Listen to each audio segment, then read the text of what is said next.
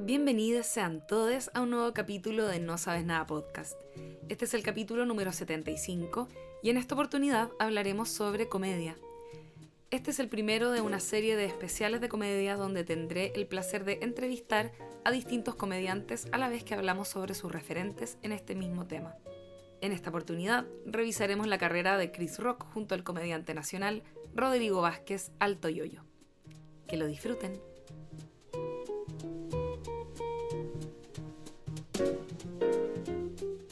Bueno, le doy la bienvenida a este capítulo especial de nuestro podcast No Sabes Nada que tengo con mis amigues, pero que a veces hacemos esto de tener capítulos unipersonales. Y hoy tengo a un invitado muy especial, Rodrigo Vázquez Alto Yoyo. Saludos. Hola, hola, mucha, mucho gusto estar acá en este, en este podcast y qué rico que me estáis entrevistando. Hace tiempo que no tenía una entrevista. O sea, me pone un poco nervioso las entrevistas, pero porque uno quiere decir algo cool en algún minuto cuando pasa el tiempo y mirar hacia atrás y decir, oh, qué lindo lo que dije ahí. Pero lo más probable es que no, no suceda eso. bueno, esto es un. es bien experimental. Es mitad entrevista, mitad también hablar sobre un comediante. Esa es la gracia de todo esto. Vamos a hablar en gran parte también sobre Chris Rock, que es un comediante gringo muy conocido. La mayoría de la gente, me imagino, sabe quién es. Así que vamos a ir pimponeando entre nuestro amor por Chris Rock, el amor que ambos tenemos por él, y también en parte saber un poco de ti. Yo tengo una pregunta importante para comenzar, que es, ¿por qué Alto Yoyo? Eh, yo creo que Alto Yoyo, a mí toda la vida me dijeron Yoyo y una vez fuimos para Argentina con, con, harta, con hartos comediantes que estábamos como empezando y estaba muy de moda la palabra alto. Entonces decían alta pichanga, o sea, alta papa frita, era como decir que rica las papas fritas. Perfecto.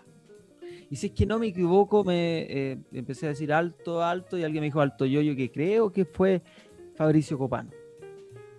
Tengo sí, creo que él me, dijo por primera vez, él no sabe esto, pero después yo me puse en Instagram alto yoyo, pero pasó mucho tiempo, no era que yo elegí mi nombre eh, artístico, lo puse porque no, podía poner yoyo, solo salía como yoyo 1620. puse alto yoyo y después cuando empecé a hacer los videos ya quedé como, como si como que si ese nombre yo lo hubiera pensado, no sé. Ahora me gusta más alto yoyo. Alto yoyo. Alto yoyo me gusta mucho más yo me pasé el rollo, cachala, nada que ver. La última vez que te vi, eh, que fue entre medio de esta pandemia, te, vi y te encontré muy alto. Y, no me acordaba que fuera ahí alto. Ah, sí, que me había comprado unas zapatillas nuevas que, tienen un poco de, taco. De rappel, como le dice mi mamá. tienen unas Nike no sé qué, tienen bastante taco. Nike Air 1000, algo así. Ya, pero eres alto además. ¿Cuánto medí? 1,78, no es tanto. Ah, ya. Y con la zapatilla 1,82, yo creo. Entonces suena bien alto yo-yo. Alto yo-yo en realidad. Alto yo-yo. Oye, y mm, bueno, yo, yo, Rodrigo, a esta altura, para mí antes era Vázquez, ahora ya estoy confundido, no sé cuál de todo ocupar. Em, ¿cómo, ¿Cómo empezaste en la comedia? Yo sé que hubo un, hay un año que, siento marcó mucho a la mayoría de los comediantes que yo conozco, tengo varias amigas, ¿no es cierto? Conozco a algunos de ustedes, y siempre me queda como en la mente el año 2013. Mucha gente empezó a hacer comedia el año 2013.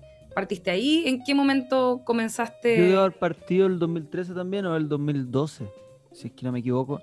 Nunca sé mucho de, de años, pero debo haber partido como en la misma época que todos partieron, porque haber partido antes de esos años deben haber sido un par de intentos solo, pero no existía ningún bar, ningún, ningún teatro donde se hiciera stand-up y nadie tenía el interés de ir a ver stand-up. El único stand-up que existía era en el Club de la Comedia, que era televisado. ¿Y, ¿Y qué? Y ellos hacían show en teatro, pero no en bares. Entonces era como, era cuando hacían gira, yo creo que en el verano pero no estaba la cultura de, ir a ver en vez de una banda de rock, eh, un buen jazz o stand-up, o solamente ir a comer una chorrillana. No era alternativa. Claro. Yo me acuerdo de haber ido a ver stand-up al Cachafaz, pero Sí. cuando quedaba aquí en Guardia Vieja. Lo recuerdo eso. Hace mil años, esa sido antes del 2013 yo creo. Pero vi, no, no conocía a nadie, como que fui porque caché que había stand-up. Ah, Yo esto te lo he comentado fuera de esta situación. Soy muy fanática de la comedia, siempre como que me gustaba mucho el stand-up, no hacerlo, solo escucharlo y qué sé yo, verlo. Y vi, caché que hacían stand-up ahí y vi a este gallo Leo, no, ¿cómo se llama? Leo Murillo. León, León Murillo, a él. Y lo pasé bien, pero como que no había, no había nadie, de, de- no había mucho público, como que abajo estaban haciendo clases de tango y arriba habían Sí. un par de personas escuchando el stand-up. En fin, Es no, ese, eh, el Cachafá era un bonito intento, de, o sea, eh, era un bonito proyecto de Jorge Alís y creo que León Murillo en ese tiempo, de poner un bar de, de stand-up en donde en realidad no, no se podía sostener todo en stand-up, como Jorge Alís era, es argentino, muy de Buenos Aires, también le metía tango y le metía todo para poder sobrevivir con el, como con un bar nocturno que igual yo creo que el, el fin era hacer reír, como era lo máximo, porque en Buenos Aires debe haber estado cinco años antes del stand-up. Y Jorge Ali debe haber traído todo esto para acá y, y haberse puesto con ese bar. claro. Solo que faltaban los comediantes. Sí. Pequeño detalle, Santiago, faltaba sí. gente con, sí, con, con talento igual para contar chistes. Yo me acuerdo las primeras veces que fui a ver gente acá también eran como, era muy incipiente, como que no había, creo que no había, había- a veces había gente que no tenía como estructura en los chistes, era todo muy, un poco, eh, muy intento, muy amateur, pero igual habían, había gente divertida. Hoy día de hecho estaba mirando una foto de Instagram que subió la Paloma Elgueta, eh, donde salían algunas personas haciendo stand-up en el pasado. Y yo creo que fui ese día, no me acuerdo haberla visto a ella, y nunca se me olvidó, por ejemplo, la Cintia Gallardo. Cintia Gallardo tiene una forma de contar chistes muy particular. Ella es muy divertida. Sí. Oye, y eh, ya, y espérate, en ese 2013, ¿qué fue lo, por qué ese es el año que, qué había en común que la gente empezó a hacer comedia? No tengo la más mínima idea cómo se... Yo creo que es como se producen todos los movimientos artísticos, que uno cree que está solo en su casa y se le ocurrió esto de hacer stand-up, pero al mismo tiempo deben haber 50 personas más haciendo lo mismo. Mm, Y lo que pasa es que, que empezó a surgir después y la comedia empezó a mejorar porque esos comediantes se empezaron a juntar entre ellos.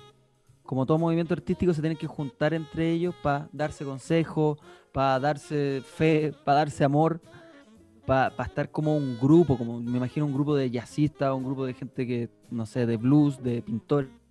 Tienen que haber una comunidad para poder surgir, para conseguirse los bares, para, para tener referentes entre ellos y, y poder salir adelante, porque solo en un o sola en un movimiento cultural no, no pasa nada. sí, pues No no, sé. hoyo. Es como que creo que el 2002 o el 2013 explotó porque entre toda la gente que hacía comedia, stand-up, eh, se empezó a conocer entre ellos. Y, además el Club de la Comedia terminó. Ah, ya. Ah, y ellos partieron, claro, es que ese es el tema. Y probablemente me imagino de haber empezado a surgir estos tipos micrófono abierto, que Sí, no- creo que, no sé, yo eso como que lo he visto en las películas, no sé si en la vida real alguna vez había visto algo, algo de ese tipo que no fuera como... No, creo que nada, ni siquiera como poesía ni nada. sí, pero empezaron a surgir. Yo me acuerdo que creo que la Jani Dueña, por lo menos ha tenido un show que uno se podía, le podía mandar un mensaje y ir a presentarte donde la Jani o donde la, don- en el mismo grupo con la Natalia Valdebenito que se llamaban como har- Hardcore. Uno si le mandaba un mensaje podía hacer stand-up ahí, ¿cachai? Y había un público y había como un circuito. Claro. Bueno, yo nunca fui a Hardcore. Quise bueno. ir, nunca fui. Me lo perdí. Hubiese sido, creo, Era interesante. simpático, eran como un grupo de rock. Sí, pues era, no, Era Rockstar, hardcore, aparte. Sí. Sí, se presentaban en el, en el, ¿cómo se llama? En el clan. en el Oye, clan, sí. ¿Y referentes que ten- tenía y te gustaban los comediantes en general? ¿Cómo se te ocurrió contar chistes? Más allá, digo, como de, o, o no sé, en realidad, pu- puede haber sido cualquier tipo de, Sí, de referente. era- sí, a mí me gustaban mucho los comediantes en Chile también. Era muy fanático de todo. De cada vez que estaba el Festival de Viña, yo siempre veía el humorista. Y me encantaba. Yo, yo siempre quería ser como ellos cuando chico. era como que eso quería ser yo. Y, ¿Era, y ¿Erais no- florerito? No. Pero a ¿Cuántos veces cuando... tenéis hermanes? Sí, tengo dos. Dos hermanos. Yo soy el del medio. Ah, ya. Ok, perfecto. Un cliché. Había que, había que estar florerito un poco. Para sobresalir. Pero claro, yo, yo, yo siempre tenía esos referentes de. como Era más como lo nacional del, del Festival de Viña, de los humoristas que salían en la tele. Y después también cuando empecé a cachar que había stand-up y, y, pues sobre todo empecé a conocer a Chris Rock, que era el que más salía en internet, cuando la llegada a internet, Mm. la llegada en YouTube, tenía unos especiales como los primeros traducidos. Claro. Y él era como de los primeros que tenía un especial que lo podía pillar en HBO de la nada. Sí, po. Entonces yo quedé alucinado con él. Bueno, lo- el, el tema de HBO no es menor, ¿no es cierto? Creo que para la mayoría, me imagino, de las personas, era que, que nos gusta la comedia, como desde, desde chicos, desde chicas, cuando eh, llegó el cable. Nosotros somos más o menos de la misma edad. Sí, Yo tuve cable a comienzos de los 90, creo. Quizá era un poco adelantado, no lo sé. Y claro, HBO era un canal que tenía de vez en cuando se tiraban unos especiales de comediantes que en ese tiempo no sabíamos quiénes eran. Hoy me doy cuenta, claro, eran los grandes comediantes probablemente del momento allá. Y también, por supuesto, en el canal Sony en ese tiempo daban Saturday Night Live, que también tenía comediantes y personas que eh, a- al día de hoy, obviamente, Saturday Night Live es como el trampolín para la carrera de la mayoría de los comediantes de Hollywood y qué sé yo, gringo y todo eso. Chris Rock, de Claro. hecho, estuvo en SNL. Sí, yo quedé muy alucinado con mirando Chris Rock, eh, los especiales en HBO, y sobre todo me acuerdo que había muchos especiales de, de jóvenes afroamericanos, de negro. Era el que más, los que más salían, y eran muy graciosos, weón. Y más encima había una explosión de raperos también. Entonces estaba, estaba todo explotando con ellos y era muy gracioso y muy rapero y con mucha onda y yo necesitaba ser uno de esos. ¿Sabéis qué? Eso, la otra vez, no me acuerdo cuándo fue que comenté algo así, como que me dijeron, ah, no sé. Eh, yo también tengo ese recuerdo que a comienzos de los 90, no sé si era en todas partes o particularmente en Chile o qué, pero la música de los afroamericanos eh, pegaba caleta acá. Yo como que escuchaba pura música negra al final. Es que claro, porque también empezó, estaba MTV pegando mucho con Tupac, con esa Sí. Y ahí Sí, estaban todos ellos. Dr. Dre, Sí. Ice Cube, las minas, Brandy, Mónica, como eh, caletas y mucho, mucho, Destiny's mucho. Child. Destiny's Child en sus inicios, como que había un, un bombardeo un poco de, de, claro, de esa cultura afro, a- a- afroamericana que, que, claro, le llevaba también el comediante. Obviamente teníamos el referente quizás de Eddie Murphy, que también era como Bien, brutal. Algo, bueno, de hecho ahora con, eh, ¿cómo se llama? Un príncipe de Nueva York, la clásica, que era como muy Sí. importante de haber sido una de las películas que más repetían en la tele, que ahora salió la segunda parte, no voy a comentar porque no sé si tenéis como... eh, es que vi por ahí como gente que estaba trabajando como promocionando la película, a mí no, No, me, no gustó, no. la verdad. Yo no estoy promocionando la Ah, película. por, Pero por sí, eso me, sí, sí. me contuve, no me gustó mucho, pero bueno, en fin, cosas que Ah, es pasan. Siempre, siempre pasa eso. Como que se sabe ya que no va a ser igual que la primera. Sí, pero puta, tenían todo para hacerlo. Yo no entiendo. Como guionista me ofendo mucho cuando hay grandes producciones con mala historia. Siento que es como, hasta yo podría haberlo hecho mejor. ¿Cómo puede ser eso posible si estos buenos son los reyes de... Es como cuando vuelve una cine. banda, se vuelve a juntar una banda y sacan un disco malo. Claro. Es como no, ah, no es lo mismo de antes, no, porque ya no tenía esa edad. Cuando la viste, han pasado muchas cosas y como que no, como que la 2 o la 3 no responde al clásico de la, de la primera. Eso pasa, creo. Sí, 100% cierto. Más encima que es como, evidentemente, es, es como para sacar luquitas. Es como, oye, estamos medio, También. estamos medio pobretones. ¿Con qué podemos generar ingresos?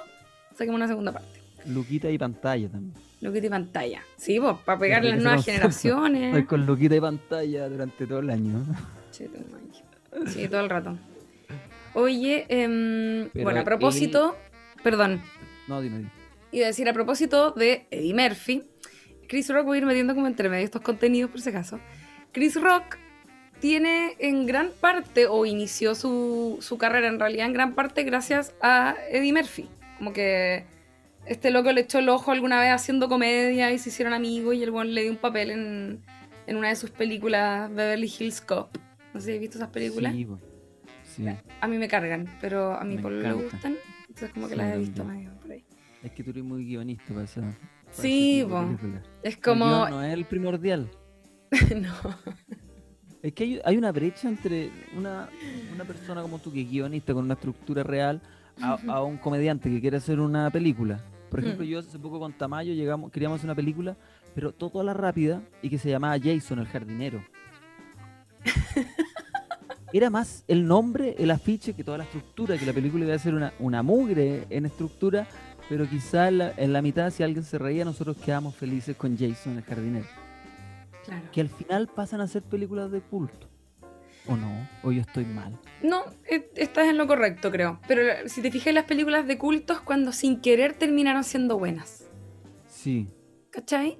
Es- se supone, esto eh, ya ni sé quién lo dijo, como que repetí muy al estilo telefonito, estoy repitiendo algo que escuché mil veces cuando estaba estudiando, pero dicen que mientras hay un buen guion siempre va a ser buena la película, en el fondo, como que podéis tener el mazo director o qué sé yo, grandes actores, pero si el guion es malo, la película va a ser mala, y podéis tener cero presupuesto y hacer todo como casi que vos solo con una cámara y si el guion está bueno, la película va a ser buena.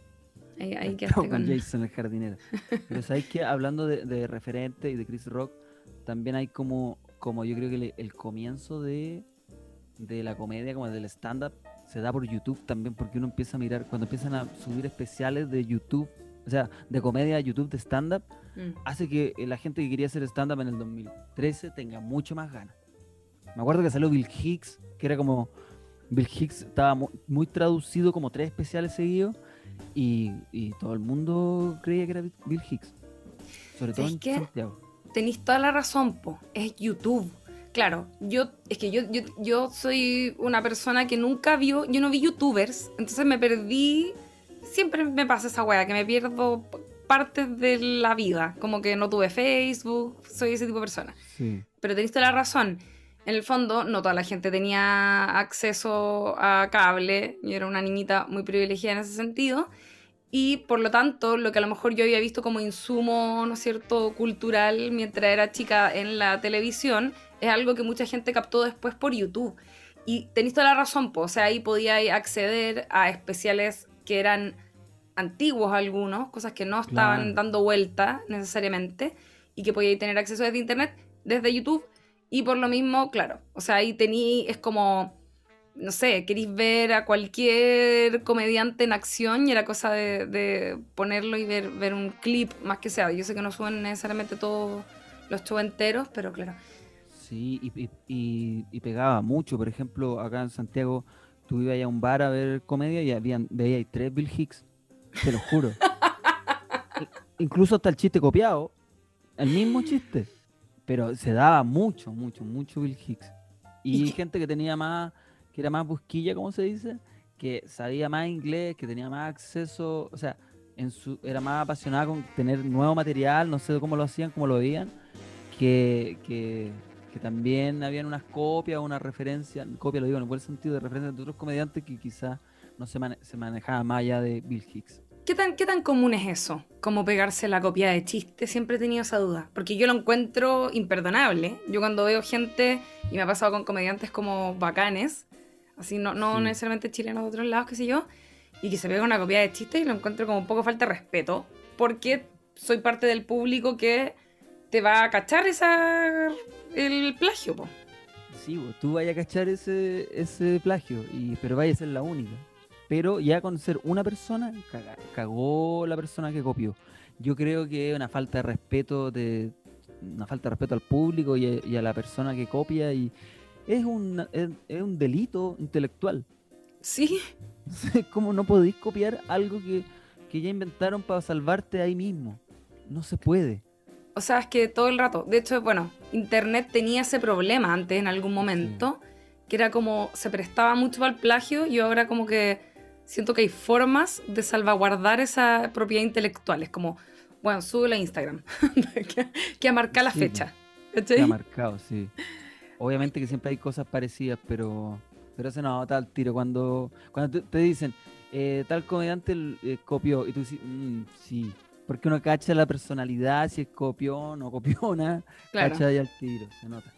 Pero es un pecado, yo haya ofrecida de combo y todo. Oye, me imagino. De, ofrecida de combo, pero no, no llegó a mayores. Ojalá hubiera llegado a los combos para, que sea mejor. Eso, igual me imagino media chistosa como la. Mm, Súper chistoso, fuera el comedy. Eso te iba a decir, como ese mundillo como de comediantes, pero incipiente todavía, como no con. No con ah, eh, Rodrigo Vázquez Altoyo presentándose en Olmue, ¿cachai? No, pero yo lo que te estoy diciendo es del Festival de Viña el Cagüín. Ah, ya. Me encanta. Es un Cagüín así, el otro le ofreció combo, que había copiado su rutina, pero la cambió y, el otro se ponía a llorar y que él no era así. Y todo, esto es afuera de un bar medio oscurado. Igual. es que además hay, una, hay un plagio que tiene que ver con como la esencia del chiste, porque podéis cambiar todo lo demás, pero uno sabe que estáis copiando en el fondo. Siempre, siempre se cacha. Pero hay, hay comediantes que no algo tienen, que no tienen esa noción y copian nomás como que no tienen ese criterio de decir, no, no voy a copiar. O ese comediante, uno no los puede seguir, pero si tiene un show en el, en el Enjoy de Arica, te ha puesto lo que queráis, que está copiándole la rutina a todo el mundo con tal de salvar esa hora. Claro. Ese weón lo contratan y no dice, puta, sabes que no tengo una hora, no voy a poder ir. El weón va y te anota todos los chistes que puede, sean o no sean de él, y se va a ganar los dos millones que le pagan allá. Sí o sí, no va a dejar pasar eso. Porque es una pega que no va a dejar pasar. Oye, bueno, yo quiero decir que. Con mucha ira.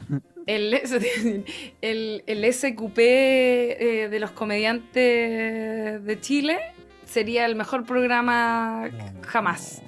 Porque, oye, que son buenos para tener. Entre No sé si rencillas, como que siento que todos se llevan bien, pero lo veo en, sus miradas. Es que ganarse un puesto es tan difícil. Sí, pues es tan difícil que lo, lo protegís como sea ese puesto. Aunque sea tirando un palito para el lado, pero siempre eh, en broma. Yo, yo en realidad no, no me gusta participar mucho de eso. Me he tirado mi, mi burla, sí, claro, pero nunca real. Mira, no te sientas mal en el mundo de los guionistas, es tal cual. Grupo pequeño, persona que está ahí como recelosa del, del espacio. Oye, ya, y esto te lo quería preguntar eh, todo el rato. Tus primeros chistes, ¿cómo eran? ¿Eran buenos? ¿Eran malos? ¿Cómo se te ocurrían? ¿Qué hacía? ¿Generaba estructura? para la gente que está como escuchando y que a lo mejor no cacha tanto de comedia, porque uno asume que a lo mejor todos saben, al igual que la escritura de guiones, los chistes, por supuesto, tienen también cierta estructura, no, no significa que uno tenga que ser como excesivamente pragmático en relación a eso, pero sí por supuesto, es, es, es, un arte, es un arte crear chistes. ¿Cómo eran tus primeros chistes? ¿De qué se trataban? ¿De qué hablabas? ¿Tenías chistes funables? ¿Qué tenía tenías? Funables, tenía funables, sí, por supuesto. El otro día me acordé de uno y dije, uff, menos mal que no, que, no, que no fue nunca gracioso ese chiste. No, sí se reían, pero, pero lo que pasa es que los primeros chistes que yo tenía eran más actuados, porque yo venía del mundo del teatro. Ah, ya. Entonces se me pasaba como para la actuación y eran medio raros. Y como que habían consejos que me decían, no, la hagáis tan actuado. Y yo decía, ¿a dónde? Si está bien, porque se reían. Y después caché que nunca, nunca más actué. Actúo igual porque actúo en la vida así como medio, ah, como gesticulo, pero eran un poco actuados y por eso eran más o menos, ¿no? Más o menos, y, en el público habían cinco personas, para una persona que esté gesticulando mucho ahí, era raro, po. Igual ese, ese es, un, es, como, siento que era una forma súper clásica de contar, de hacer reír.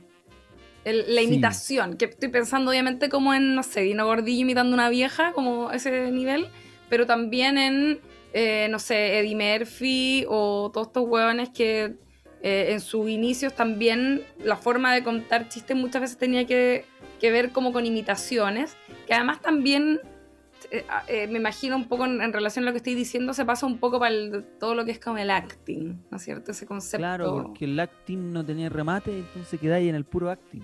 porque por el Dino Gordillo que imita como a su hijo y todo, igual le sale bien. Igual es perfecta esa imitación. Mm. Pero igual tiene un remate siempre. En, cambio, en el stand-up, eh, si tú estás actuando y, y contáis una anécdota de que vaya al doctor, que decís, fui al doctor y te ponía a actuar de doctor y el doctor me dijo, hola, ¿qué tal? Pase.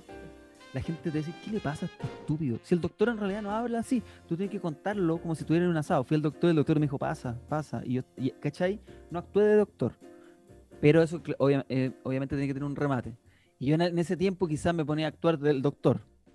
Entonces alejaba a la gente, po, como que la gente no, no, no le agarráis la sensibilidad si te ponía a actuar. Es una historia falsa. Claro.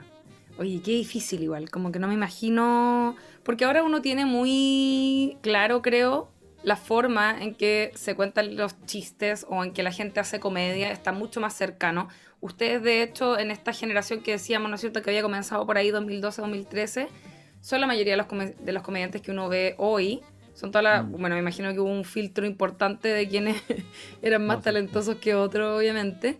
Pero, pero esa es la nueva comedia chilena, finalmente. Que a todo esto les gustó en algún momento a los diarios y revistas de diarios y toda esa weá, como tirarse el articulito, como la nueva comedia chilena.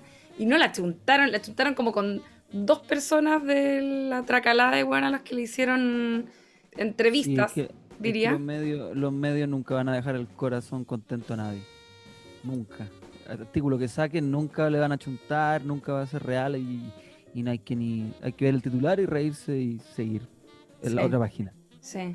Pero habían varios referentes a pesar del, del el club de la comedia era un referente igual, Sí, totalmente. era un referente muy grande. O sea, el Club de la Comedia, fue... ¿tú alguna vez estuviste ahí? Sí, En la parte que hacían stand-up. no me pusieron nunca. No sal- salí muy poco, pero sí me contrataron como el último año y eh, fue el año que, el- que se murió el programa.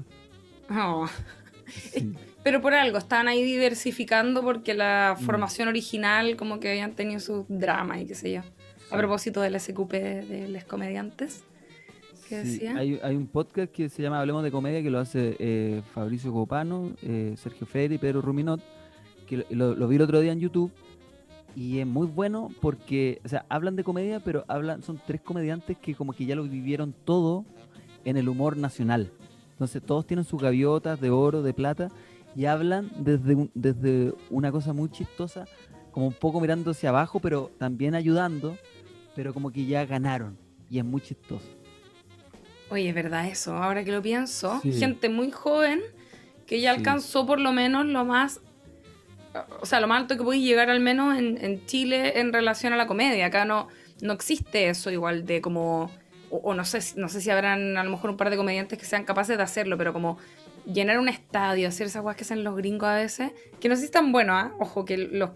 Como todos estos comediantes que hacen shows muy masivos, igual es un tipo de comedia muy particular que no es necesariamente la mejor. Como que el- el- igual el stand-up tiene mucho de esta wea que es, es comedia de bares. Eso Claro, como no- Kevin Hart. Kevin Hart tiene, tiene un especial, o, o yo vi al menos uno que hacía en un escenario gigante, o sea, en un estadio gigante, con una empezada, así una weá agilada. Tenía como literalmente un micrófono como de oro. Y el weón Sí. es entero de fome, pero así mal. En ese especial sí, pero yo vi después en otros que es bueno. ¿Sí? Sí, en ese especial no, no, no es tan bueno, pero los, en otros sí. Lo que pasa es que, que un cabro que está millonario. Y, y un poco humor familiar, me parece. Es muy familiar, es muy familiar. Por eso llena los estadios. Pero aún así, igual lo, lo, lo valoro y lo encuentro bueno. Ya. Obviamente que tienen sus cosas fomes muy obvias, pero ya está llenando un estadio. Yo creo que con eso basta. Sí. Bueno, igual también los gringos son zafados, Sí. tienen su, tienen sus weas. Pero, pero hay algo de eso, ¿no? Como se pierde en este modo estadio lo que ocurre probablemente dentro de un bar. En el fondo lo que ustedes hacen es contarle chistes a gente curada. Sí. ¿Cachai? Sí. Y eso ayuda, me imagino. Como, ¿qué pasa? ¿Qué haces con un silencio masivo? No, nada, morirte. Morir. por dentro. Morir por dentro y esperar que algo pase y volver a hablar, que te salga el habla. Claro. Lo- los gringos tienen una palabra para eso que no sé si existirá alguna palabra parecida. Sí, eh, estar siendo fome, ¿no? Esa es, la, es el único, si cuando hay mucho silencio uno está haciendo fome. Diciendo fome. Aquí como la gran meta es como llegar al Festival de Viña y al fin respirar un poco. Pero eso yo creo que dura poco y tienes que seguir haciendo Claro. reír. Bueno, tú tuviste, no, no había pensado en llegar a esto en realidad porque me interesan tus comentarios como personales sobre otras cosas quizás. Ah, vamos a lo otro. Vamos a lo otro, yo te iba a preguntar Sí. sobre tu momento Olmué. Ahí ese debe haber sido el momento donde estuviste frente a más gente en tu vida. No, es- después fue en un estadio de un- una cosa que se llama La Gran Estafa. Ahí había más gente. ¿La dura? ¿Y, y qué tal? Sí, no, súper bien. Ah, ya. Súper Ese me imagino que era más público de stand-up probablemente, ¿no? Claro, y uno miraba así y había un grupo de 300 muy a lo lejos y chico, decía 300 personas. Y eran mi- miles, Concha tu madre. eran miles. Yo, me, yo no podría hacer esa. Si se puede, si se puede. Si mientras se puede hablar, se puede. Sí. Sí. Igual impactante. la- Bueno, tú eres actor en todo caso. ¿Tenías una, una preparación para, me imagino, camuflar o lidiar con los nervios? No, no sirve de nada. Ser actor y ser comediante no sirve un poco de haber tenido como mm, de estar más arriba del escenario, de no sé, como de moverte un poco, pero no sirve de nada, no te hace más gracioso. En lo absoluto, nada, no no creo que sirve en no sé, en leer más, eso sí, Eso sí. pero pero Y- en el momento ahí no sirve de nada. Oye, ¿y, y qué, cómo te sientes más, actor o comediante? Comediante, Total, todo el rato. todo el rato. Ya, bien. Me, me encanta actuar igual, sí. Ya. Solo que no he actuado en teatro nunca más. ¿Y sentís que te, que te afecta como... ¿Estás medio quemado como, como por tener como la, la chapa de comediante? Ah, no, no.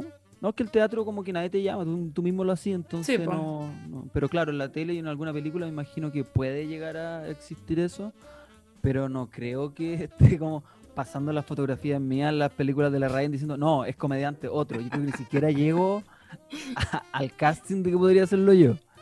Entonces no bueno. creo que sería como Barça decir, bueno, a mí no me llaman porque soy comediante.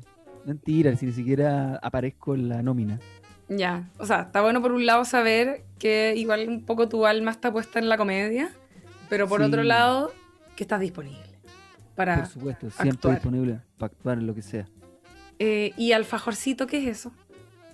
Hizo un, un, un alter ego. Pero No, es es como- real, o sea, es que yo, yo, yo pensaba en algún momento Ya. era como un poco talla, yo no, no lo... Me, me apareció una vez sin querer en Spotify. Bien. Y después, sí, como sugería, no sé. Vamos. Y eh, le ponís talent igual. Tenéis una facilidad para la, para la lírica, para las Le líricas. pongo- no, le pongo talent, le pongo amor como en, en todas las cosas que trato de hacer artísticas. Me da una vergüenza terrible porque no canto, ni soy cantante, ni, ni del género urbano, ni el de no urbano. Entonces igual la base, las bases que tienen son medio urbanas, entonces me siento un poco Barça ahí. Pero, pero me gusta escribir. Ese es como el, el- el- el lo único que te puedo defender en la letra.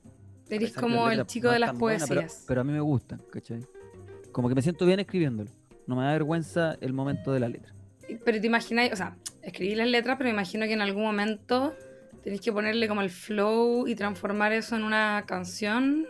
Tenéis tu Sí. proceso creativo Ay. en torno a eso. Sí, pero ahí, hay unos productores buenos que saben poner al más desafinado afinado. ¿Y, y hay cantado? ¿Eso lo- o No, solo no. vive en Spotify? No, no, vive en Spotify y va a vivir en YouTube. Ya. Igual he, tra- he tratado de cantar, pero no me, no me acuerdo las letras, weón. Tendría que ensayar mucho para poder cantar y de hacer una weá muy desafinada. Ya, lo entiendo, porque eso sí lo he hecho, cantar frente a gente. Y también se me olvidan las letras y peor aún, yo toco como una especie de cuatro, hasta me da vergüenza decir ukelele, es como un poco más grande. Eh, y ¿Letras Y- tuyas? sí, ¿no? ¿Cachai? Mi faceta musical. No. Oye, ¿Cómo te haces llamar? Lula Almeida. Eh, Ya, La ya te- tenéis nombre artístico. Yo tengo, sí, tengo, tengo nombre de señor brasilero slash artista. Y bueno, yo tuve mi momento eh, en escenarios hace algún tiempo, tú sabes, con, gente que conocemos en común, ¿no es cierto?, del mundo de la comedia también. Y tuvimos unos shows con mis cabras de la Los Solte. Y yo nunca me había subido a un escenario en mi vida. O sea, quizá en el colegio si era alguna weá. Ah, me sí, subí material. Por primera vez a un escenario, a teatro lleno, a tocar una canción y fue impactante igual. Salí toda turuleca. Pero, pero se me olvidó, o sea, tenía pegado en el suelo Nunca sirven esas weas. las letras con las notas y toda la weá, si no sé tocar guitarra ni nada, pues, no sé tocar, no sabía tocar el instrumento. Como que me inventé una, inventé una canción que está buena y pues algún día si quería echarle un ojo a mi música. Me sé, no te estoy weando, eh, me sé como tres o cuatro canciones en el ukelele. Son solo las canciones que he escrito yo porque no... eh, como que esa es mi, mi escuela. Yo misma inventando canciones que eran un poco chistosas todo esto. Sí, Sí. Eh, puedo no- escuchar. Pero entiendo, entiendo el, el proceso que, que viviste. O sea, nunca he cantado, pero me tinca que. Uf, terrible. cada show que hicimos, que fueron cuatro, eh, las cuatro veces se me olvidaba la canción en algún momento, pero lo integraba al momento, era como, filo, Sí. trataba de hacer algo chistoso a partir de eso también, obviamente. Oye, a propósito de estilos, ¿Cómo se llama el- la canción? el- tengo varias. Una se Pero llama, Los títulos me dan risa.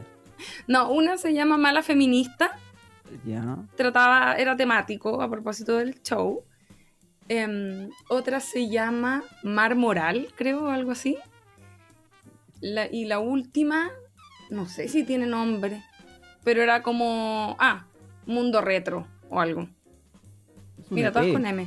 Un EP No, chuá, paloyo. Sí, Tengo, sí, no, estoy brígida. muy interesante.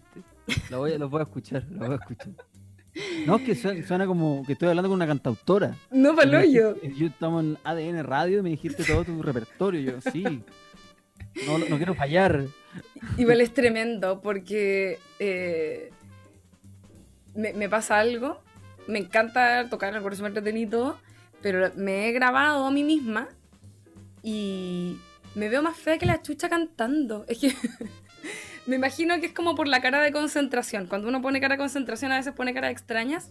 Weón, onda, no me dan ganas como de, de que me vean cantando, ¿cachai? Eh, Es muy cuático, pongo unas caras rarísimas y después veo la weá y me da plancha, pero bueno.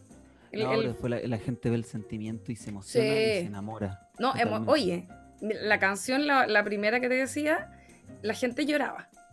Es que tiene un quiebre emotivo. Yo soy guionista igual. Tiene un Ah, quiebre le, emotivo. pusiste tu, le pusiste tu quiebre. ¿Cómo se Ah, llama? sí, le puse típico- su quiebre. El típico guionista le pusiste un. ¿Cómo Un se llama ese guion- ¿Un giro? guion- No, pero hay un guionista que es clásico, que todos los guionistas leen. Ah, como su maquí, Robert Maquí. Le pusiste su maquí. Le tiré su maquí, sí. Le tiré su maquí para que le. Ya. No, sí le tiré su buen maquí. Cacho, en fin. cacho. Eh, a propósito de estilos, es que quería comentar un poco sobre el otro personaje que nos convoca, además de tú y yo, eh, que es Chris Rock, que Sí. buscando por ahí, pillé que él heredó su estilo de su abuelo que era predicador y tiene mucho sentido. Cuando, no sé si, bueno, Sí. nosotros a todo esto habíamos dicho que íbamos a hablar principalmente del último eh, especial que tiene en Netflix que se llama Tambourine, donde eh, vemos a un Chris Rock distinto igual. Yo me acuerdo de los, de los especiales anteriores donde el loco eh, todavía era muy joven. Igual estos buenos son todos jóvenes, pero como que obviamente ha pasado el tiempo y en ellos ha pasado mucha experiencia y muchas experiencias y muchas adicciones y son hueones que tienen, no sé qué edad tiene eh, Chris Rock, pero 56. tiene, claro, tiene 56 años y igual están curtidos igual. Él, él es un poco más viejo ahora que lo pienso, pero hay otros guanes que están así como en los 40 y están hechos mierda. Como que lo han hecho Es todo. yo sí, yo creo que Chris Rock está con una cirugía en la cara. mm, Sin, ¿Tú decís? sin tirar. Me gusta. Sí, no estoy en contra de la cirugía, pero creo que tiene una su cirugía. Puede ser. Igual Black Don't Crack, dicen por ahí. Sí, sí, pero igual yo que está demasiado estirado. Puede Ya, la ser. Como- está demasiado estirado Chris Rock. ¿Cómo es? ¿Viste el especial de Chris Rock? Sí, está demasiado estirado. Oye, pero puede ser. Igual él tiene una cara tan particular. Es que la cara es chistosa, weón. Él tiene una cara divertidísima. Sonrisa gigante, Sí. una nariz muy pe- particularmente pequeña. Sí, como, como mino chistoso, eh, afroamericano, estilo rapero, eh, chistoso nuevamente, eh, todo. Más rapero que Mino. Estilo, sí, más rapero que. Él tenía un chiste muy bueno que decía. Mm, decía, weón, yo soy negro, igual tengo mi estilo, sí. Pero las mujeres cuando me ven, esto hace, hace años, me ven dicen, mm, Chris Rock, mm, chistoso, buena onda. Pero cuando ven a Denzel Washington, me lo quiero culiar. Como que tenía. alegaba esa weá, como que nadie le decía eso a él. Y decía, pero estamos igual de famoso, no sé por qué nadie quiere conmigo. Oh, me da risa Chris Rock igual. Él tiene, además tiene, primero quería comentar un poco a propósito de lo que decía de haber heredado, el estilo del, abuelo predicador, ¿no es cierto? Como, sí. Eh, que es como súper frenético su paseo por el escenario, ¿no? Siempre está como tirando el cable del micrófono y caminando de un lado para otro que no sé si eso lo, no sé, yo no me acuerdo, yo no soy muy experto en comedia, pero hay un comediante que, no sé si era Eddie Murphy o Chris Rock, que creo que estaba Chris Rock en el escenario, y va a un show y dice, wow, nadie se rió, y Eddie Murphy le dice, camina, camina de un lado para otro porque la gente te ve, te va a seguir. Y por eso Chris Rock camina de un lado a otro igual que Eddie Murphy. Oh, brígido. Bueno, además, pues sí, se supone que Eddie Murphy era como el mentor de Chris Rock. Claro. ¿Cachai? Eso, eso fue lo que lo descubrí ahora, obviamente, estudiando para el día de hoy. Pero sí. Mira, está bueno igual.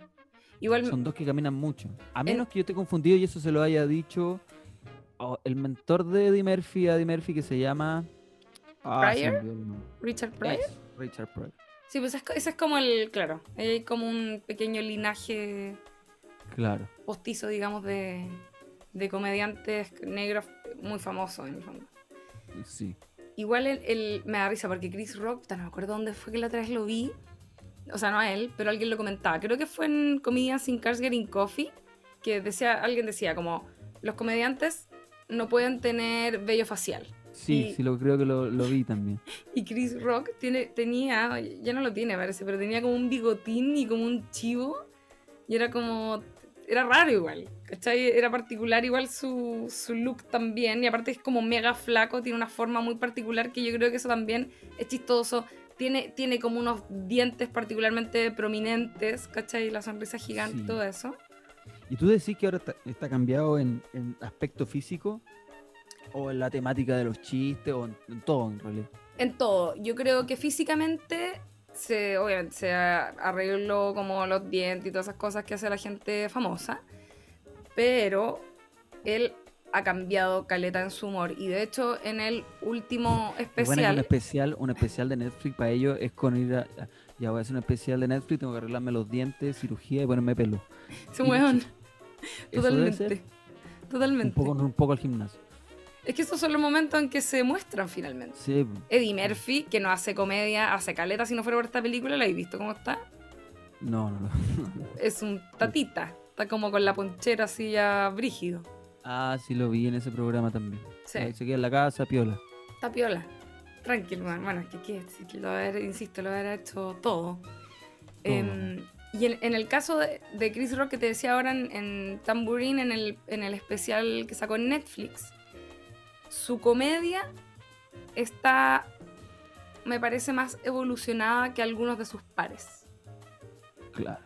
No sé si te pasó eso. Como que a mí me pasó al menos que, o, me ha ocurrido, este one hay que entender, un poco haciendo el recuento, este one partió en esta película Beverly Hills Cop, estuvo en un par de temporadas en Saturday Night Live a comienzos de los 90, era de la generación de David Spade, Adam Sandler, Rob Schneider, Chris Farley, que ese gordito que murió, no sé si te acuerdas de él, que era como una súper, súper generación de comediantes. Yo esas temporadas me las hice chupete. No me acuerdo mucho de Chris Rock, siendo bien honesta, pero me acuerdo muy bien de Adam Sandler y David Spade y toda esa época donde eran, eran los, jóvenes, ¿no es cierto?, que venían a renovar eh, la comedia en ese tiempo en Estados Unidos.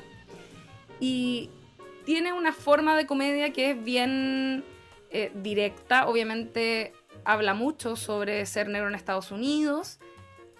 Particularmente él tiene una forma poco condescendiente de, referir, de referirse perdón, a su, a su eh, grupo étnico, no sé, como creo que hay, hay muchos afrodescendientes en Estados Unidos que son un poco más condescendientes quizás, o, o, hacen una, quizás no condescendientes, pero hacen un tipo de comedia que es un poco más, podríamos decir, dedicada a ese público. Y en el caso de Chris Rock, el loco, mucha de su comedia tiene que ver con eso, pero les pega duro a los negros. No sé si te acordáis de eso, como que... Me acuerdo, perfecto. Tiene muchos chistes que son súper directos y como un poco crítico y, exigente con su propia gente. Y eso lo encuentro interesante. Y me paso el rollo que debe tener que ver con su propia vida. Este loco en, durante su infancia no se relacionó tanto con gente como él, podríamos decir afrodescendiente, sino que vivía en un mundo muy blanco. De hecho, este loco, yo no sé si tú alguna vez has visto una serie que se llamaba Everybody Hates Chris. Que era de él, sí, sí, sí, Estaba su tío, iba al colegio, estaba en el barrio. Y creo que después iba a un colegio de, blanco y negro, primero uno de puro negro, y se cambiaba a ese. Sí, sí, la vi. Esa serie era tremendamente buena. Yo siento que uno no la asocia necesariamente a Chris Rock. Es que era un niño que no era Chris Rock. Él hacía del tío, ¿no? No, no, no. Él era Chris Rock. O sea, el niño era Chris Rock. De hecho, la serie se llamaba. Salía, creo. Hacía la voz en off. Mm. Eso era, sí, sí, sí. Es una serie muy buena. Muy buena. Se llamaba, duró harto tiempo igual. Mira, te digo de que... muchas cosas y no, era como un niño bueno que de repente se juntaba con los amigos más malos, de repente se juntaba con los blancos, después con los chinos, pero siempre estaba multicultural en el barrio que vivía. Tuvo cuatro temporadas y la estrenaron en el 2005, terminó el 2009. Everybody Hates Chris, así se llamaba la serie, que obviamente el título hacía referencia a Everybody Loves Raymond, que también era una sitcom que estaba por ese tiempo muy famosa en Estados Unidos. Trataba sobre la infancia de Chris Rock y era narrada por él mismo. La, serie la creó él en conjunto con otras personas. Y bueno, el papá era Terry Crews, que es eh, un personaje ahora de Brooklyn Nine-Nine, ¿no es cierto? Bien importante. Es el el loco que hacía el comercial de Old Spice, bloqueo, bloqueo, bloqueo. Em, bueno, en fin, era una serie súper buena. Y ahí mostraban la infancia de este loco en el barrio donde creció y tenía amiguitos blancos. Como que a él, le hacían mucho bullying cuando era chico y esto ocurrió en la vida real, que estaba en estas high schools o en estos colegios donde habían muchos blancos y le hacían mucho bullying e incluso lo terminaron retirando del colegio como por la cantidad de bullying que le hacían al hoyo. Oh. En, la, vida real, digo. Como eso ocurrió en la vida real. A él lo terminan retirando del colegio porque le hacían mucho bullying y el loco no terminó el colegio. Y finalmente, eh, Filo, se dedicó como a hacer otras weas y después terminó siendo ahora, Mírenlo ahora. Mírenlo ahora. Eso iba a decir. Y ahora terminó siendo uno de los comediantes más famosos del mundo, el weón de ser multimillonario y es como hoyo. De hecho, en el especial Tambourine, él cuenta una anécdota con eso, donde dice que estaba grabando una película, no sé cuál era, y un guardia de seguridad oh, muy buena, en la película era el bully que le hacía bullying en el colegio. Y el weón así como... Que lo vio, lo miró, quedó así, no le dijo nada, ni llamó para que lo echaran ni nada, pero lo miró diciendo, tú sabes lo que hiciste, y el otro weón quedó para la cagada. Como que se la, se la devolvió. Muy hollywoodense todo. Muy hollywoodense todo, porque más encima es como el máximo logro en la vida, por supuesto, es ser una estrella de Hollywood. Pues, es que si tú vivías en Hollywood y te llaman a un programa de Hollywood y tú ya eres una estrella de Hollywood, todas tus historias son estilo Hollywood. Bueno. Viví eso. Sí. De hecho, me Sin quitarle mérito y, no, y obviamente me imagino que es verdad, pero... No, por supuesto. Sí. Igual, de todas maneras, yo me, vi... Em, porque este loco ha tenido sus eh, incursiones en el cine. Partió así, en papeles pequeños, por supuesto ya ha tenido, obviamente salen estas películas como Malas que Adam Sandler y todo ese tipo de weas, pero él hace un tiempo... ¿Te encantan? Me encantan. Júralo. Te juro. no, sé que es mala la película, pero me encanta. Sí, sí. Y es que yo no, la, no la he visto. Porque ya por amor, si veo a Adam Sandler con Chris Rock me gusta verlo porque son amigos de, como de la comedia de toda la vida y como que se juntaron a hacer esto, un rato. Sí. o sea, yo lo veo como un hueveo que están haciendo y están pasando tan bien. De hecho, son, son los amigotes, pues sí, es como son los mismos buenos de, que mencioné antes que están compañeros en escena. Bueno, pero este loco ha tenido sus incursiones un poco más pro, podríamos decir. De hecho, salió en la segunda. Tuviste. Puta, es que una película que quizás no es tan conocida, pero había una película que eh, dirigió Julie Delpy, que es la actriz de. ¿Cómo se llama esta película? Antes del amanecer, después del atardecer. ¿Te suena?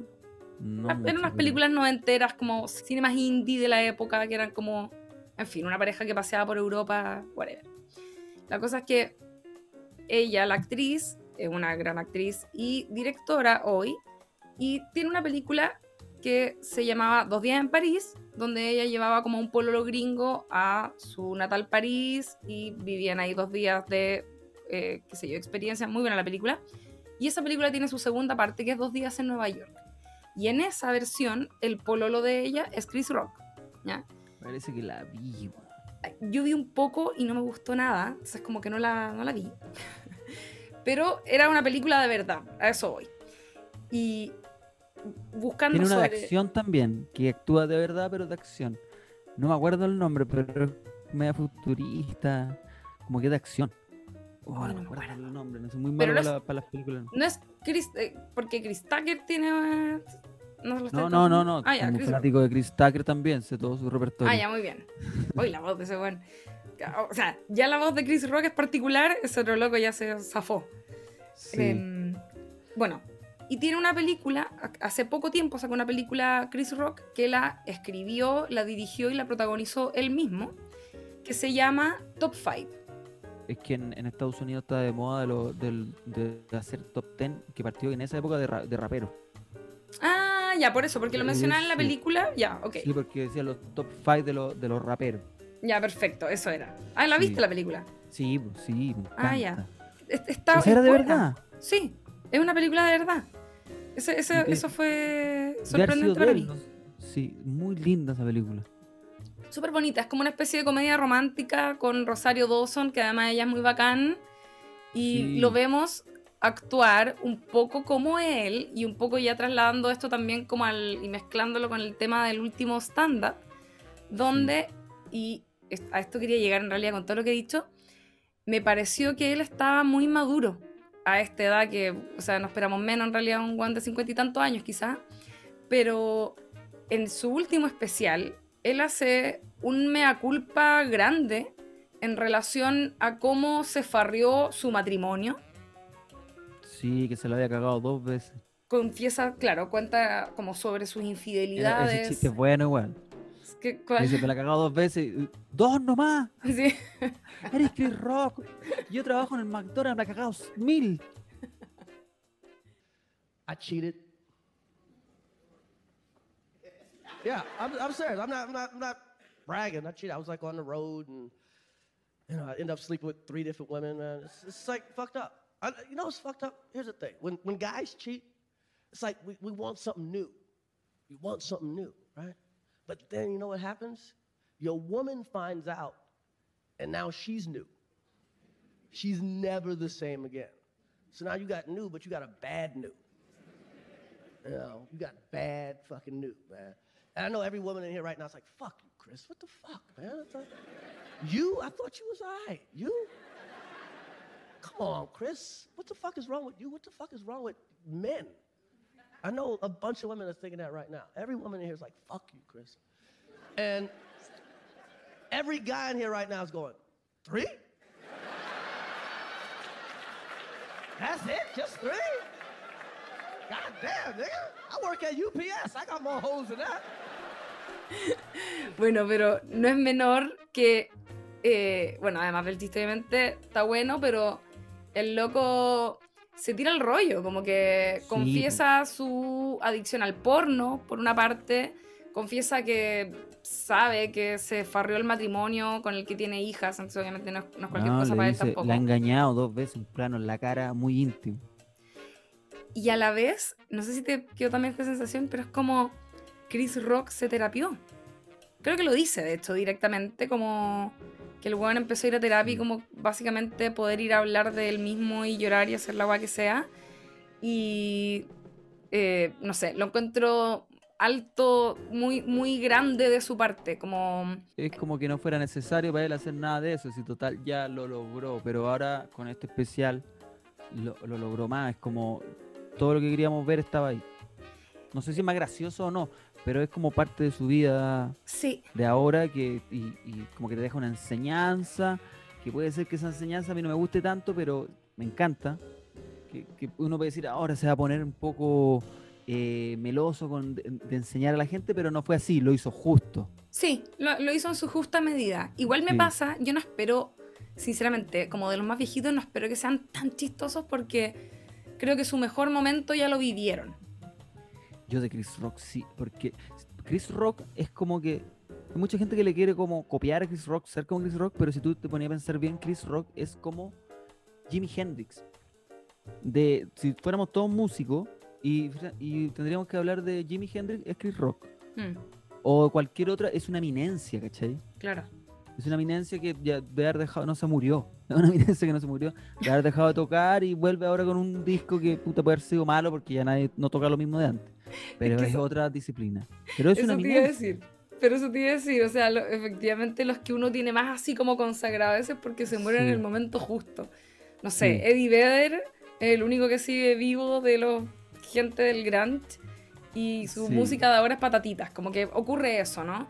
Y, y Claro. de hecho, con los, con los otros comediantes eh, que hay más o menos de su onda, estoy pensando Dave Chappelle o eh, qué sé yo, todos, todos los que son más viejos, pasa que el mismo Jerry Seinfeld, puta, yo veo sus especiales y no me río nada ahora. Y encuentro que tienden a ser ofensivos porque están viejos y no están entendiendo los cambios en relación a la moral. Hay un cambio de paradigma importante por el que estamos Sí. pasando como sociedad globalizada. Bueno, globalizada suena como una palabra muy, muy retro, siento a estas alturas, pero es como somos una sociedad en la que las redes sociales ha logrado democrati- democratizar quizás ciertos contenidos o, ci- o ciertas exigencias que aplican para todos, ¿cachai?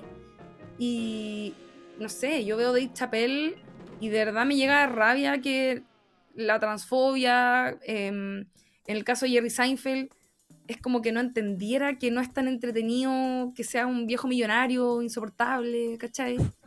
Como... y en cambio Chris Rock el- se tiró el ahí rollo anda- real. Es que el guatón, el guatón ya no le entran balas. Jerry Seinfeld es como un guatón así viejo que no le entran balas. Voy a decir esta weá si funciona así. Si no, ya lo hice todo, filo. Sí, po. Dave- Es que es Dave eso. Chappelle, que me encanta. También se tira unos comentarios, unos chistes terribles. Pero él se escuda diciendo, weón, yo soy negro, yo no, yo no soy transfóbico, soy negro, todo el bullying que me han hecho a mí. Y tienen un cierto poder.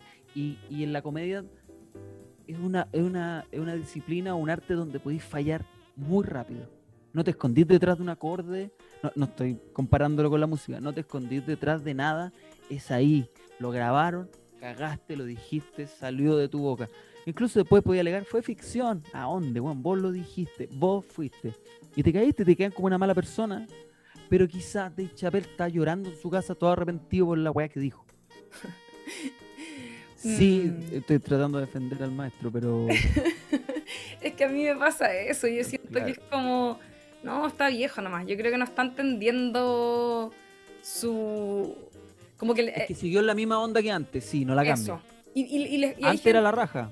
Y hay gente que le cuesta entender que su causa ya no es la, un- la- como la máxima causa, sino que hay nuevas causas, por así decirlo, pensando en, en los derechos de las personas afrodescendientes versus ahora tra- gente trans, pero porque no hacen la suma de decir, bueno, ¿qué pasa si eres negro y además eres mujer y además eres trans? Como, me caché, como que siento que ahí se pierden un poco y, y no cachan que terminan metiendo las patas y es como ya, caballero, vaya a Sí. acostarse. Sí, Pero- es que me pongo, me pongo también en el, en el zapato del comediante, no a la altura de ellos, porque son un- un- unos genios, pero sí me pongo en los zapatos de, de tener, de cagarla, de tener la, la oportunidad de cagarla de repente porque estáis tratando de hacer reír y te mandáis un comentario que se te va. O sea, probando, probando, por ejemplo, material, es como jazz, ¿cachai? Empezáis a tirar unas weás que dije, ¿por qué dije eso? Y realmente la mente te traiciona un poco. Pero si hay un error que, que, que podéis tener que en la comedia, por lo menos en un micrófono abierto, y, y se queda ahí, se muere ahí. ¿Cachai? Claro. Obviamente que pero es por salvar, es porque no sabéis cómo. Te traiciona y te pueden mandar una cagada y decir una barbaridad por Oye, hacerte el choro. ya, yo es que todo el rato lo creo mucho eh, y lo entiendo. Yo en lo personal, no sé qué pensará la gente de esto, pero yo soy muy de considerar la comedia un símil a la ficción. Mm. Creo que, creo que uno sabe como desde el lugar desde donde se hace el chiste. Y en ese sentido puede como ver la calidad, por así decirlo, de persona que es el comediante. Sí. Que es algo que, bueno, al final a veces no funciona como uno piensa. A mí me pasaba que con Louis C.K. lo encontraba que estaba siempre desde el lugar correcto, aunque hiciera como comedia negra y todo eso, y después se fue a la mierda. Pero, Bill Burr, que tiene unos especiales terribles también últimamente. pero, Y tú pero es, decís, claro, él siempre ha ido en contra de todo. ¿Por qué va a ir a favor ahora? claro, No lo cambiaste nunca. O sea, es como, ese es su estilo. eso es el Y estilo. decís, ¿será un estilo? Esto es como leer un libro, es una ficción. Él es así, ¿cachai? Que no, no, no podía esperar que Bill Burr esté a favor de, de todos los movimientos sociales de ahora. Es imposible. No, yo- nunca, sí, es como su humor estar en contra de lo que piensa, lo, lo que esté de, no digo de moda, sino de lo que esté pasando en el mundo.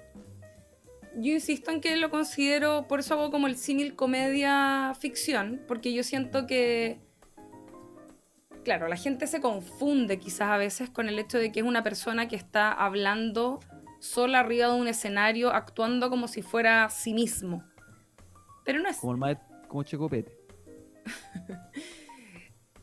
puta, es que... A yo- Checopete cuando fue al Festival de Viña lo trataron de cambiar. no, pero es que eso Dijo fue- las barbaridades peores de- del mundo, pero ¿por qué no lo dejaron ser el, el señor que era siempre? no? Pero también quizás ese personaje caducó, o no sé. Sí, sí. Como sí, me pasa eso, es como... En realidad no es lo mismo. Era como una época donde, en el caso de ustedes, de ti, yo, yo me imagino que igual siempre existe un personaje que te ponía encima un poco al momento de hacer stand-up, aunque se vea como tú, ¿cachai? Pero no eres tú, Claro. ¿me entendí? Como a eso voy. La gente yo creo que se confunde con eso un poco a veces, o algunas personas digo, quizás se confunden con eso un poco, pero yo creo que, mm, que es totalmente homologable a la ficción, es algo que puede avanzar, no es, no es tu manera de pensar que estás tratando de imponerle al mundo, aunque tenga algo de eso. Igual creo, hay un hay una frase que, que dijo una, una cantante que es mi cantante favorita, que se llama Grace Leak, que es, es muy antigua, está viva pero una anciana ahora. Y ella, en su época, que su época es la época de Lenny Bruce y ese tipo de comediantes del año del hoyo, decía que los comediantes eran los nuevos predicadores. A propósito de Chris Rock inspirándose en su abuelo. Y lo decía no solo porque eran personas que estaban hablando arriba de un escenario, sino que porque eran personas que da- marcaban un poco la pauta en relación a las nuevas morales, a las nuevas moralidades, ¿cachai? A, a las nuevas formas de ser y te contaban y como que hacían este ejercicio de, de- de- de comunicárselo al mundo. Y creo que igual tienen un poco de eso, como que si te tiráis un comediante que está pensando como pensábamos hace 5 o 10 años, no, No, no sirve. sirve, pues, ¿cachai? La otra vez estábamos haciendo stand-up y Edo Caroe me preguntó, ¿cómo decís culiar en tu, en tu rutina? digo, sí, pero una vez. Y, le- y empezamos a hablar, sí, pero no hay que decirlo muchas veces. Entonces empezamos a decir, hay que decir el delicioso. Sí, pero no sale natural. Y Entonces, pero hay una conciencia, los chistes son los mismos, pero se cuida, aunque sea la palabra de no tener en toda la rutina, es decir, 10 veces culiar, lo vais cambiando para para que para adaptarse un poco. Claro. Para no quedar, ayer culié. ¿Quién culió? Ya, dos veces. ¡Ay, qué rico culiar! Tres. Entonces ya, ya tres, ya el bueno habló de puro culiar, ¿cachai? Claro. Adaptarse, pero en el fin de hacer reír. Pero también adaptarse a, a- a lo que pasa hoy en día. Sí, está bueno. eso. Para no ser tan ofensivo tampoco, porque uno como hombre del escenario, medio curado, o sea, no, no en mi caso ya no tomo, pero puta, me va nada, te puedes poner rápidamente si es que no te manejas mucho. Sí. Oye, y ya un poco también para ir como semifinalizando eh, la conversación, ¿cómo ha sido para ti, como comediante, lidiar con esta nueva moralidad? Porque los chistes han cambiado. Yo creo que eso es, es un hecho. O sea, ya no hay, no hay, no hay cómo escaparse de, de lo que está ocurriendo. Hay ciertas exigencias. Hay harta funa. eh, gente cancelada por, weón, literalmente cualquier cosa, lamentablemente. Sí. ¿Cómo lidiáis con eso? ¿Te, te sentí, te, te ponís un poco el. como el. El pare antes de, te psicoseáis? Eh, siento que, que tengo buen criterio. A veces no, porque uno siempre falla, pero hay que tener buen criterio para hacer los chistes.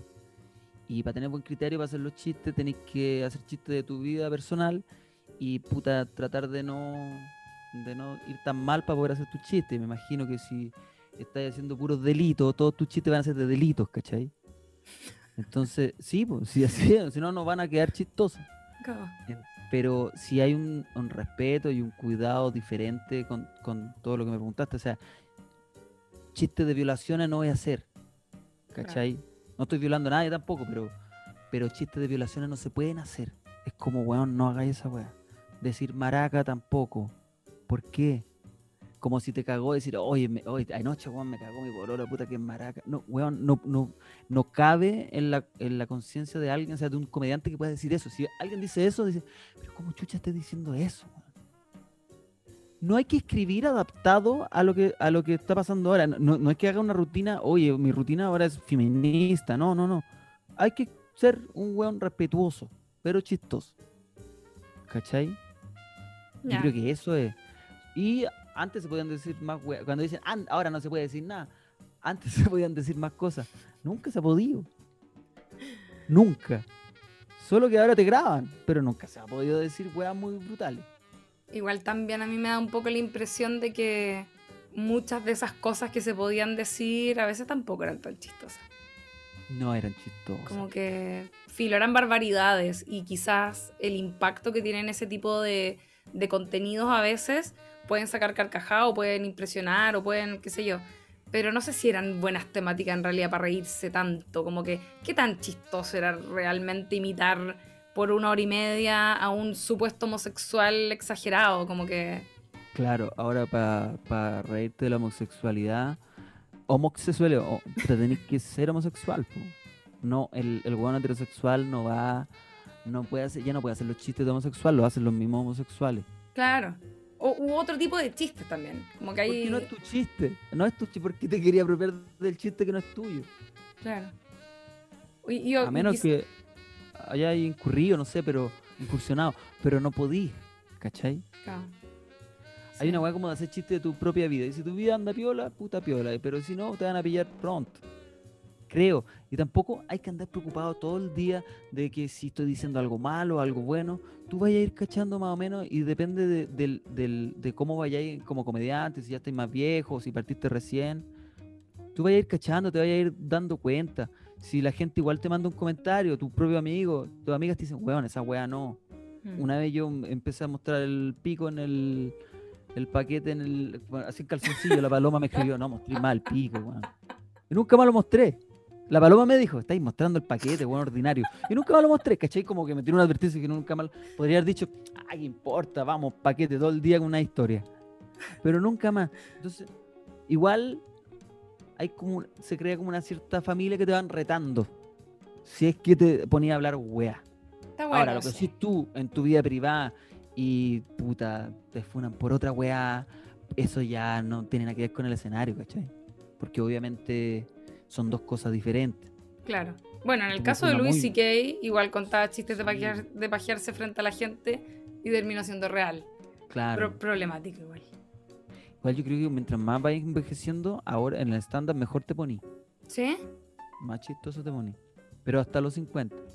Sí, pues después llega un momento hasta que, claro, hay, hay un, existe un nuevo Porque cambio de mayores, porque tenéis mayores anécdotas. Por ejemplo, Chris Rock en ese especial tiene una anécdota que está en la Casa Blanca. A los 20 años nunca la iba a tener. No, pues. un chiste. Por ejemplo, ese podcast que te nombré de, de ellos tres, que ya ganaron todas las gaviotas de Freire, Copano y Ruminot, ya grabaron todas las anécdotas y todos los chistes. Puta, te dicen, sí, o yo estuve con Camiroaga. Y, y te cuentan un chiste sobre el Camiroaga y te- está la referencia entre ser muy famoso, tener la weá popular de la tele, como una- un chiste con la cosa popular, y más encima de, de ellos en el día a día. Entonces, abarca mucho todo. Igual a mí, en, por ejemplo, en el caso de Chris Rock, yo pensé eso porque tiene, es una persona evidentemente muy famosa. ¿Cachai? Como es demasiado millonario. Y ocurre mucho que esa gente, es la fama, o sea, lo El chiste chistoso. de Rihanna. Con Rihanna. ¿Cachaste ese chiste? Sí, po, ya, pero, pero ese chiste es bueno porque él, aún siendo lo famoso que es, Rihanna no se lo quiere culiar. Sí, po, es ¿Me cachai lo que voy? Como que. mm, Pero, pero es un chiste igual. es- sí, No es una anécdota nomás. y está, y está bueno en el fondo. Está bueno. Sí. Pero, pero claro, pasa eso. Yo siento que en la medida en que. ¿Y, y qué le pasó? No sé, bueno, esta es otra comediante, pero Ellen DeGeneres, que a mí me gustaba mucho cuando yo era chica, eh, en su último. Es como que la guana ya es tan millonaria y famosa que llega un punto en que. que- con cuál de tu experiencia el público va a poder identificarse para generar esa risa como de, oh, weón, sí, cuando me pasa eso, ¿cachai? Como que llega un momento en que ya perdí eso. Y de hecho, en el último eh, especial de Chris Rock, tiene unos chistes que son muy buenos y que son de él recordando cuando era pendejo y trabajaba en comida rápida. ¿Cachai? Como que Sí. siento que no existe ese- ese- esa rutina de él famoso yendo a la Casa Blanca si es que no tení eh, como ese matiz de puta. Pero recuerden que yo freía eh, hamburguesas cuando pendejo, ¿cachai? Pero, pero como en el circuito de. Chris Rock es de Nueva York, no, de Los Ángeles. El circuito de Los Ángeles y de todo, puta, de todo el mundo que hacen stand-up tienen eh, micrófonos abiertos donde este weón probó esa rutina mil veces. Sí, sí. Entonces yo creo que hizo ese trabajo. Entonces todos los chistes ya están probados para llegar a un especial donde la gente que va lo ama y va a funcionar todo. Y son chistes. O sea, es verdad, pero tiene remate, ¿cachai? Claro, claro. Entonces, entonces están contando una anécdota. No solamente contó que estaba con. Se trató, trató de agarrar a Rihanna y no me pescó. La weá tiene un remate y todo, es muy bueno. Sí, sí. No, no, por Entonces, supuesto. Esto- se enriquece más la historia cuando ya están todos los elementos. Y quizás no. Sí, yo creo, yo creo que igual siempre está bueno, como el tener una sensación de que esa persona que te está hablando es un poquitito ser humano real.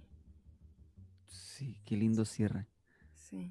Pero la vida privada con el escenario son dos cosas diferentes. Como el flaco, ¿cachai? Cuando está en Dinamita Show. Son dos cosas diferentes. En su vida estaba tirando la cagada afuera, se subía al escenario y todos cagados a la risa. Sí. No, Igual el, el último de... no lo vi. No quise. No lo hagas. Oye, para cerrar, ¿por qué no nos eh, invitáis? ¿Estáis con, haciendo algo ahí en todo lo que es el YouTube? Sí, tengo un programa que se llama El After del After, que es un late donde invito gente, eh, gente que creo que famosa.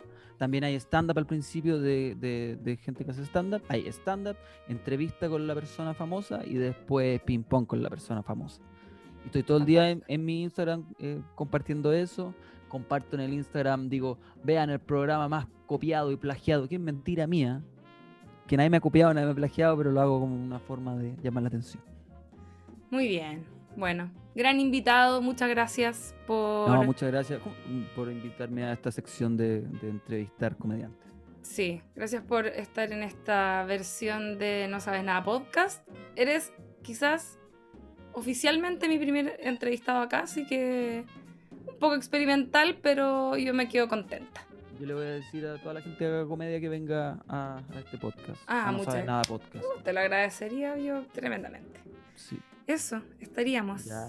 Chao.